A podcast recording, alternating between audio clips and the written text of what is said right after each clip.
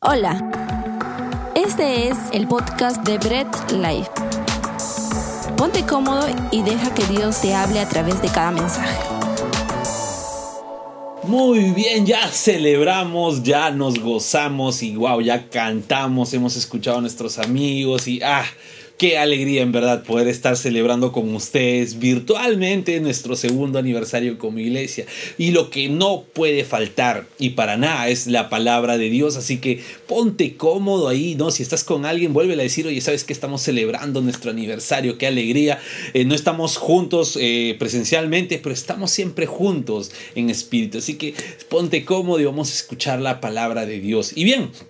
Hay algo que ya hemos estado estudiando y es ADN, ¿no? No solamente el ADN de Bread Life, sino también el ADN que toda iglesia debería tener, algo que nos une como iglesia. Y hemos visto en primer lugar que la iglesia es incorruptible, ya lo explicó David Trinidad. Si no has visto ese video, pues entra al playlist de YouTube de, eh, que dice ADN y vas a ver la que estuvo espectacular. Luego hemos visto que la iglesia tiene una alabanza inquebrantable, ¿no? Donde no nos movemos de nuestra alabanza para nada. Pero también también hemos visto que la iglesia es piadosa, ¿no? Y hemos eh, estudiado lo que significa no ser piadoso y de ahí qué tiene que ver con ser piadoso, ¿no? Es estudiar la palabra, vivir la palabra y enseñar la palabra, ¿ok? Entonces ya hemos visto todo ello y hoy día vamos a ver algo, parte que es la iglesia, una característica fundamental de la iglesia del Señor, no solamente de Bread Life, sino de una iglesia en general. Y podríamos empezar preguntándonos cuál es el propósito de una iglesia, ¿ok? Y en la respuesta que tú mismo te des, vas a ver bien si el concepto que tú tienes de iglesia está correcto o está incorrecto. Y va a demostrar bastante el entendimiento que tienes de lo que es un, de verdad una iglesia, ¿no? ¿Por qué? Porque hay algunos que sitúan la iglesia solamente en cuatro paredes o en el local donde se reúnen, sea un local propio, un local alquilado. Algunos le llaman templo y dicen, no, esa es la iglesia, esa es la iglesia del Señor y pues donde se hacen las reuniones dominicales, algunas reuniones entre semana.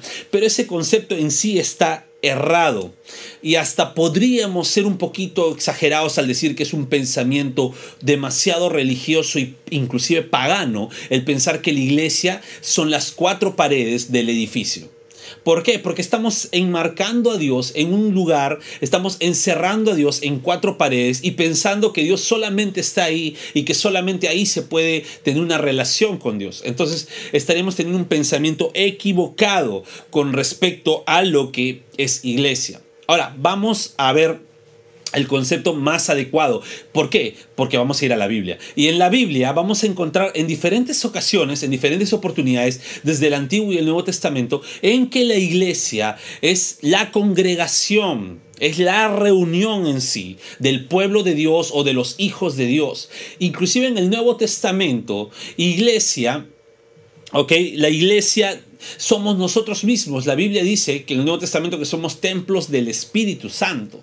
Entonces la iglesia ya no se limita a un lugar estático, sino a cada uno de nosotros que es donde mora el Señor, donde está el Señor con nosotros, donde podemos tener una relación constante con Dios, una comunión constante con Dios. Entonces, queda claro decir que la iglesia somos cada uno de los hijos e hijas de Dios, ¿no? Eh, en la iglesia se lleva a cabo la plenitud de sus hijos, la reunión de sus hijos, ya, ya que sea que se reúnen en un local, ya sea que se reúnen en una casa, en un café, etc. Entonces, eh, donde hay dos o tres hijos congregados, ahí está el Señor, ahí es una iglesia, ahí está la iglesia, están el conjunto de iglesias, está el templo del Señor. ¿Por qué? Porque ahí es donde está Dios, en la unidad de sus hijos, en cada uno de sus hijos. Entonces, ese es el correcto pensamiento que debemos tener con respecto a lo que es una iglesia. Entonces, ya dejemos de decir un, un, un un cliché de decir vamos a ir a la iglesia, sino vamos a ir a donde se reúne la iglesia, ¿ok? Entonces ya no puedes decir de repente, este, ya quiero regresar a la iglesia, a los cultos presenciales en la iglesia, no, sino quisiéramos regresar a reunirnos como iglesia, ese es lo correcto. Y debemos estar orando, no, ya se están abriendo algunos locales, oremos para nosotros este año ya empezar con fuerza, eh, con todo y teniendo un nuevo local, ya confiamos bastante en Dios y vamos a ver eso más adelante, que entonces estemos siempre en ello, pero tenemos que entender algo, la iglesia no es el local, la iglesia somos cada uno de nosotros en comunión. ¿Ok? Entonces, teniendo entendido esto, vamos a ver uno de los propósitos fundamentales y se puede decir de las características principales de lo que es una iglesia. ¿Y qué cosa es una iglesia? La iglesia es un hogar. Y pues a lo mejor tú digas, oye, yo no tengo la mejor perspectiva del hogar, porque mi hogar era un desastre. O de repente digas, oye, pero la sociedad me enseña que el hogar es así, o en el colegio me enseñan que el hogar es así, y pues de repente no tienes el mejor, la mejor perspectiva o experiencia de lo que es un hogar, ¿ok? Porque incluso la sociedad misma se está encargando de ensuciar la imagen de lo que verdaderamente es un hogar. Pero nosotros no, como iglesia, como hijos de Dios, no nos basamos en lo que nos diga la sociedad, en lo que nos digan algunas personas, no nos basamos incluso en nuestras propias experiencias, sino nos basamos en lo que dice la Biblia, porque ella es la palabra de Dios. Entonces vamos a la Biblia, a lo que me dice en lo que respecta, en lo que es un hogar, en lo que respecta, en lo que es la iglesia como hogar. Así que rápidamente vamos a leer Hebreos 10 del 24 al 25, ¿ok? Esta vez vamos a leer dos versículos nada más pero vamos a entender muy en claro lo que significa iglesia. Y dice la palabra de Dios, Hebreos 10, 24, 25, dice, tratemos de ayudarnos unos a otros y de amarnos y hacer lo bueno. No dejemos de reunirnos como hacen algunos. Al contrario, animémonos cada vez más a seguir confiando en Dios. Y más aún cuando ya vemos que se acerca el día en que el Señor juzgará a todo el mundo. ¿ok? Acompáñame a orar rápidamente para poder entender lo que nos dice la palabra de Dios. Padre amado, a ti es toda la gloria, Señor. Te agradecemos infinitamente para, por habernos regalado un segundo año como iglesia a pesar de las dificultades. Y Dios, queremos ahora que tú nos hagas entender lo que significa iglesia. A través de tu palabra, Señor, queremos entender, abre nuestro entendimiento, ayúdanos a ser humildes para aceptar y también, Señor, corrígenos si en algo hemos estado fallando, porque para eso está tu palabra. Te damos a ti toda la gloria en el nombre de Jesús. Amén. Muy bien, entonces, ¿cuál es el propósito de una iglesia que entiende lo que es un hogar? Ok, recordemos algo. La iglesia debe entender que es un hogar, es una de sus características principales. Si la iglesia entiende cuál es, eh, es un hogar. Entonces, ¿cuál es el propósito de esa iglesia que sí entiende que es un hogar? ¿Me entienden? Entonces, vamos a ver dos características principales en esta pregunta. La primera es ayudarnos unos a otros. Eh, ¿Qué quiere decir? La iglesia no es pasiva. Si tú crees que la iglesia solamente es ir un domingo, cantar, escuchar palabras, sentarte, saludar al hermano incluso de manera seria y entre semana nada, pues estás equivocado. La iglesia no es pasiva, la iglesia es constantemente activa. ¿Por qué? Porque la iglesia no es un local. Ya hemos visto eso. La iglesia somos cada uno de nosotros y nosotros somos seres personales activos. ¿Ok? Seres humanos activos. Estamos en constante movimiento, en constante cambio. ¿Ok? Entonces, eso es una iglesia. Eso es, debe ser la iglesia activa, no pasiva. Y al igual que un verdadero hogar, la ayuda es esencial. Tú en tu hogar, tú ayudas, ¿no? Si eres hijo, ayudas a tus padres. Si eres padre, ayudas a tus hijos. Ayudas a, a los familiares que están dentro de tu hogar. Eso es ayudar. Eso es lo que le compete a un hogar. Dentro del margen de la iglesia no debe faltar la ayuda. Bien, ahora, ¿Cómo ayudamos a nuestros hermanos? Pues ayudamos a, en, cuestiones espirituales, ¿no? En cuestiones con respecto a enseñarles la palabra, a orar por ellos, a velar por ellos en que si están pasando algún momento de dificultad o un momento de prueba incluso, inclusive pruebas de fe, ¿no? Y debemos ayudarles de esa manera. También ayudarles si están pasando alguna necesidad física si están pasando de repente algún problema económico, algún problema social, debemos estar prestos a ayudar. Así como tú no dejarías, ¿no? En tu hogar de ayudar a tu a tu hermano, si por así decirlo está pasando alguna necesidad económica, así de la misma forma en la iglesia no debes dejar de ayudar a tus hermanos. Si tú no puedes dejar de ayudar de repente a algún primo o, algún, o a tu padre o a tu hijo, si es que están pasando algún momento en su vida espiritual difícil, pues y siempre estás que le motivas, le hablas palabra, oras por él, oras con él. Entonces, de la misma forma en la iglesia no debe dejar esa ayuda. Siempre debemos estar en constante ayuda. Así que ya sabes, si eres parte de alguna iglesia y más aún si eres parte de Bread Life, no dejes de ayudar a alguien.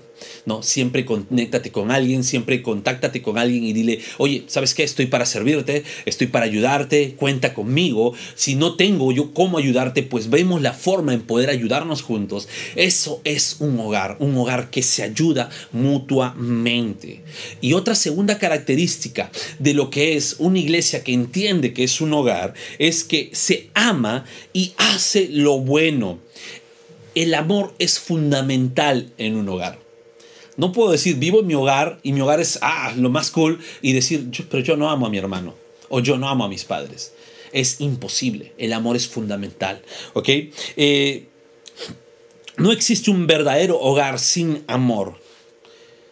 Y sin un hogar no puede existir una familia y sin familia no existiría la sociedad. Para la vida entera es fundamental el amor. ¿Por qué? Porque el amor forma hogares verdaderos. Los hogares verdaderos albergan a la familia y la familia crea una sociedad. De la misma forma, sin amor no puede haber un hogar, una iglesia verdadera que guarde una familia en la iglesia. Y sin eso no puede existir el reino de Dios. ¿Ok? Nosotros somos parte del reino de Dios y nosotros con amores que formamos ese reino de Dios, amor que Dios nos da y amor que solemos dar a las personas, ¿ok? Si eres verdaderamente una iglesia, no quiero decir que si tú no tienes amor o eso no existe el reino de Dios, no, el reino de Dios existe porque Dios es eterno, es infinito, es, es omnipotente, ¿ok? Sobrepasa todo, si no te estoy hablando personalmente a ti como iglesia tú no puedes ser parte del reino de Dios o no existirías dentro del reino de Dios si no amas a tu hogar.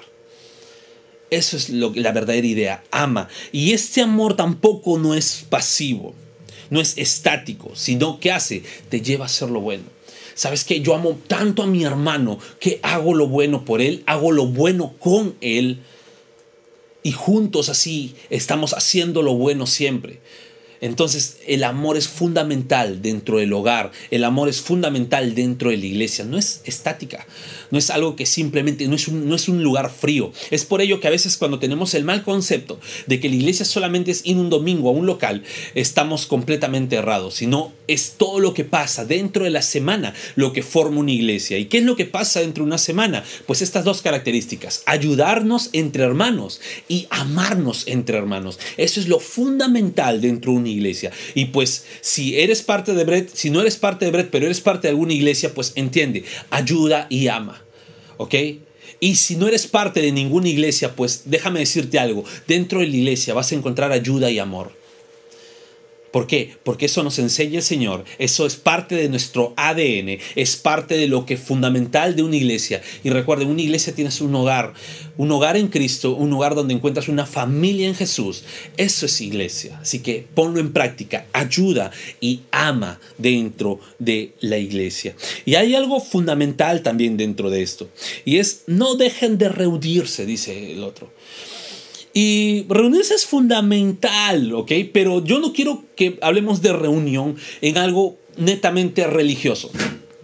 No quiero que hablemos de reunión y pensemos, ah, genial, reunión, sí, ah, los domingos, el culto, ah, ya, genial. Llegamos bien vestidos con saco, corbata, ¿no? Camisita blanca y nos ponemos de manera seria, cantamos unas cuantas canciones, nos sentamos, ¿no? Eh, si estamos bien, escuchamos, si es que no, incluso nos quedamos hasta dormidos, salimos y decimos, bien, ya nos reunimos en la iglesia. Eso no. Pensar que eso es ser iglesia, no. Cantar, orar y escuchar o meditar en la palabra es fundamental para la vida de un cristiano. No estoy diciendo eso. Hazlo, pero no esperes llegar un domingo o un día de semana a un local para recién hacerlo, sino es parte de tu vida diaria. En tu vida diaria, cántale a Dios, alábale a Dios. No, en tu vida diaria, ora Ora por tus hermanos, ora por tu vida, ora por el país, ora por la sociedad. No dejes de orar, ora sin cesar y medita constantemente en la palabra de Dios. Es fundamental, pero no esperes en ir a un local para recién hacerlo. Muy bien, entonces la reunión de la iglesia debe estar basada en el propósito de lo que es un hogar, o sea, ayudar y amar siempre. No tener una reunión religiosa donde esperamos solamente sentarnos y estar eh, aplaudiendo seriamente o incluso hasta eufóricamente, ¿no? Y decir, wow, ya hicimos iglesia, ¿no? Cantar, orar, ya lo hemos dicho, cantar, orar, meditar en la palabra es parte de nuestra vida diaria. No es posible que esperemos en llegar a reunirnos para recién hacerlo y cuando en nuestra vida diaria ni siquiera lo hemos hecho. Okay, parte del propósito de Dios, creo, en esta pandemia ha sido en verdad sacar a contexto cómo hemos estado, si hemos estado esperando llegar a reunirnos eh, un domingo o de, de, repente incluso hasta fastidiosamente decir, ah, tengo que ir a la iglesia, pero bueno, tengo que ir, ¿no? Y o si de verdad hemos estado siendo iglesia en nuestros hogares. Debemos recordar siempre, no es el propósito de la reunión el cantar, el orar, y el meditar la palabra, ok, no es el propósito principal de la iglesia, sino es ayudar y amar. Todo ello, ayudar y amar, no digo que no glorifique a Dios, eso glorifica a Dios. ¿no? Porque también en la prédica estamos ayudando a, nuestro hermano, a nuestros hermanos en fortalecer su vida espiritual. En la oración estamos ayudándonos entre todos y amándonos entre todos, orando unos por otros. Y cantando también lo estamos haciendo. Lo que quiero decir es que no esperemos estar juntos en un local para recién preocuparnos en hacerlo. ¿Me entienden? Porque no es el propósito fundamental. ¿Ok? Ahora, eh, no dejemos de reunirnos, pero no dejemos de reunirnos para hacer ese tipo de ayuda y amor y amarnos entre nosotros orando, eh, escuchando nuestros problemas, eh, teniendo esa formalidad, esa formación en la cual nosotros amemos juntos a nuestros, todos nuestros hermanos que llegan a la iglesia. Eh, ¿Por qué? Porque reunirnos no solamente tiene que ver con la masa de personas, sino con la intención que yo tengo de ayudar y amar a mi prójimo que está dentro de la iglesia. Entonces ese es el propósito principal de la iglesia. Por eso no debemos dejar de reunirnos. Ahora lo hacemos virtual, pero estamos uniéndonos siempre en amor y en ayuda. ¿No? Inclusive, cada vez que predicamos, que cantamos, estamos ayudando y amando. porque Glorificando a Dios, fortalecemos a las demás personas. Y eso es parte vital dentro de la iglesia. Anímense siempre el ánimo eh, debemos darnos, que debemos darnos como iglesias, que en todas circunstancias, sea buena, sea mala, sea que vayas viento en popa o sea que vayas de peor en peor, ¿no? Y no te vaya nada bien en la vida, recuerda que anima siempre a tu hermano a confiar y vivir plenamente confiado en el Señor. Esta confianza se ha deformado en su totalidad hoy en día, ¿no? Encontramos frases como tú eres un campeón, ¿no? Tú lo puedes todo tú cree y tú lo harás, ¿no? Tú, tú y tú, ¿no? Esas frases están orientadas en uno mismo más que en Dios, en alabarse uno mismo, en motivarse uno mismo, pero no depender nuestra confianza en Dios. Y sí, bien es cierto, ¿no? En algunos lados incluso lo maquillan con algunos textos bíblicos, ¿no? Le ponen sus textos bíblicos como para darle la cerecita del pastel, pero no dejan de poner su confianza en uno mismo y no en Dios, aunque diga con textos bíblicos, ¿no? No eres tú, no eres tú el que puede, es Dios el que puede en tu vida. No eres tú quien lo logra, sino es Dios quien permite que eso pase en tu vida. ¿Me entiendes? Hay mucha diferencia entre ponerte a ti como centro de la actividad de Dios y poner a Dios. ¿Me entiendes? Entonces eso es lo que debemos siempre estar pendientes. Animémonos unos a otros a confiar plenamente en Dios. Y ahora, teniendo bien en claro el propósito de lo que es iglesia, que es amar y ayudar, este ánimo no es teórico, es práctico. ¿ok? No es solamente con palabras, decir ánimo, confía en Dios, ¿no? Es como decir eh, que estés con, una, con dos chompas, ¿no? Y veas una persona con frío y que le digas, confía en Dios, Él te va a abrigar. Y tú teniendo dos chompas no le diste un abrigo. No, no es solamente teórico, no es solamente decirlo verbalmente, sino es ver la manera de cómo ayudarnos. Y si es que no tienes, juntos se ve la solución de poder ayudar. No, ama a tu iglesia, ayuda a tu iglesia, anima a tu iglesia a confiar en Dios. Ese es el propósito de la iglesia, es el propósito del hogar. Y como iglesia, no te estoy hablando nuevamente al, local, sino estoy reuniendo, estoy, me estoy refiriendo a cada uno de los hermanos que se reúnen en un local, ¿ok? Entonces tengamos eso siempre en mente, ¿no? Ahora, dice algo muy cierto. Dice, el día del Señor se acerca, el día el que el Señor juzgará está cerca. Y es algo que desde el primer siglo se ha, se ha, hablado. ¿no? Los grandes escatólogos dicen estamos viviendo el ya, pero todavía no, pero ese es otro tema aparte, ¿no? Donde el Señor dice estoy pronto, pero todavía no. Y eso que nos mantiene, que hay una esperanza, que el Señor volverá. Y nosotros debemos estar manteniendo dentro de la iglesia, como cristianos, nosotros mismos, que esa viva esa esperanza, ¿no? Que el Señor regresa. Y esa debe ser nuestra esperanza siempre, que el Señor va a regresar por su iglesia. Algo bonito y una analogía muy hermosa es que la iglesia es la, se le conoce como la novia de Cristo. Y cuando entendemos esto desde una cosmovisión judía, no entendemos el por qué.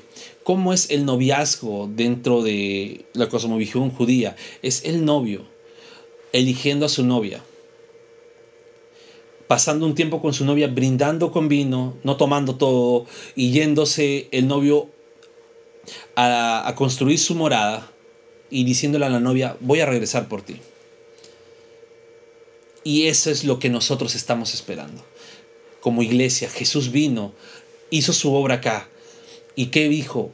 Voy a, al, al cielo y voy a regresar por ustedes. Esa es la esperanza que nos mantiene como hijos de Dios, entendiendo que nuestro Señor, nuestro Señor pronto regresará, nuestro Señor pronto volverá por la iglesia, por su iglesia, por cada uno de nosotros. Esa es nuestra esperanza viva. ¿Ok? Esto nos anima a vivir esta promesa. ¿Saben? Como iglesia somos un hogar, un hogar que busca ayudar a sus miembros, que ama a sus miembros y se anima siempre a confiar en Dios y a vivir la esperanza de que pronto el Señor regresará. Animémonos siempre a ello, meditemos siempre en ello. Debemos estar ayudándonos porque el Señor regresa. Eso es algo que no va, no, no, no, no va a dejar de suceder, que sí o sí sucederá. Desde el primer siglo vivimos con esa esperanza, estamos siglo XXI y seguimos con esa esperanza. Si Dios quiere, veremos esa promesa cumplida y si no, pues regresaremos con Él para la eternidad. Sabes, no asistas a una iglesia. Y de repente tú puedes decir, oye, ¿qué pasó? ¿Qué, qué está diciendo Naín? ¿no? no, no asistas a una iglesia. Sé la iglesia tú. Vive, la, vive como iglesia y recuerda que la iglesia es un hogar. No solamente asistas. Solamente digas, es mi club no estamos hablando de un club cristiano, estamos hablando de una iglesia viva, de una iglesia que ayuda, que ama, que anima y que espera que el Señor regrese. Estamos hablando de ello, de un hogar. Entonces, no solamente asistas, sino sé parte de ese hogar. Vive como, vive como ese hogar es. ¿Ok? El verdadero hogar cuida y vela a los suyos, ¿no? Es un refugio también para los que necesitan. Hay muchas personas que necesitan un refugio y llegan a un lugar y lo consideran hogar. Eso es también la iglesia.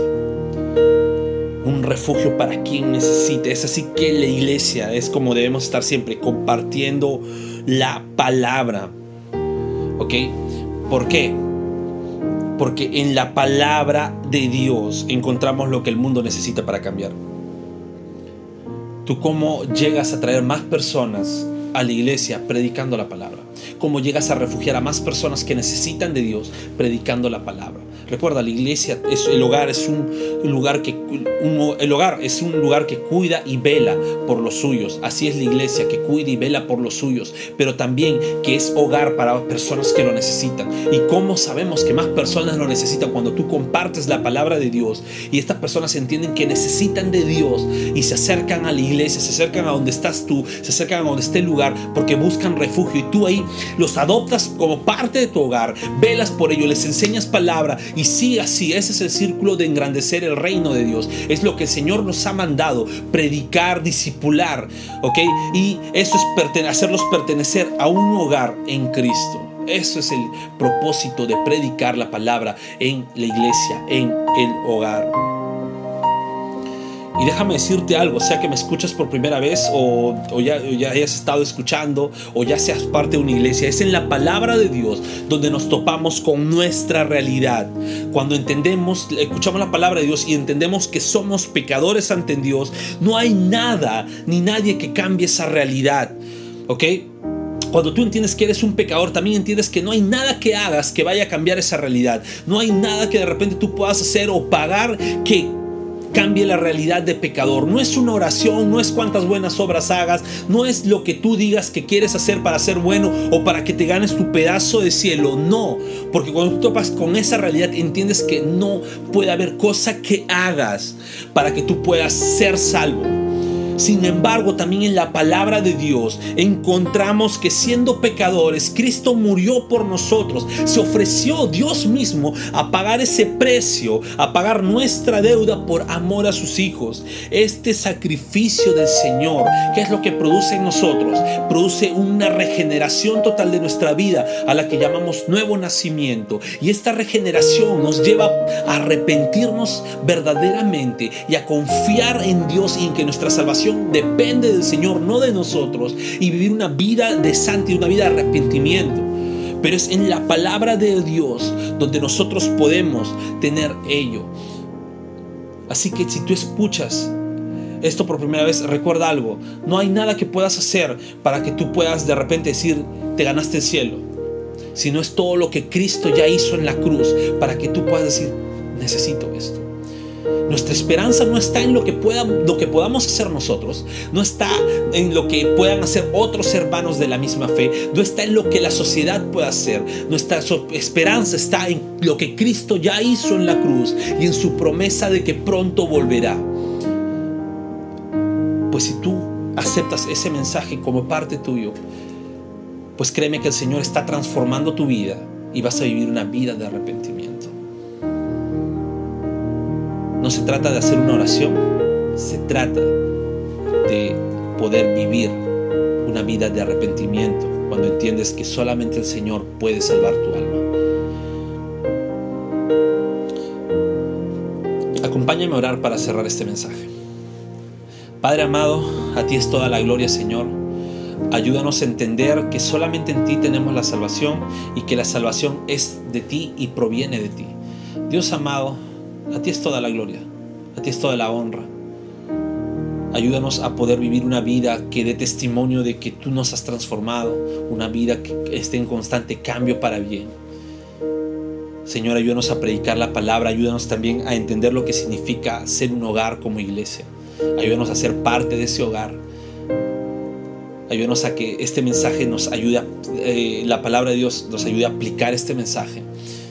Y Señor, gracias por todo. También te damos la, gloria nuevamente por este segundo año de aniversario. Gracias por las cosas buenas que nos han pasado incluso por las cosas malas que nos han pasado porque nos han hecho madurar y entender tus propósitos. Y gracias por ayudarnos a depender solamente de ti, porque la iglesia es tuya, Señor. Te damos toda la gloria en el nombre de Jesús. Amén. Gracias por escuchar el mensaje de hoy y no olvides compartirlo. Síguenos en nuestras redes sociales, Instagram, arroba Bread Life Family, Facebook Bread Life.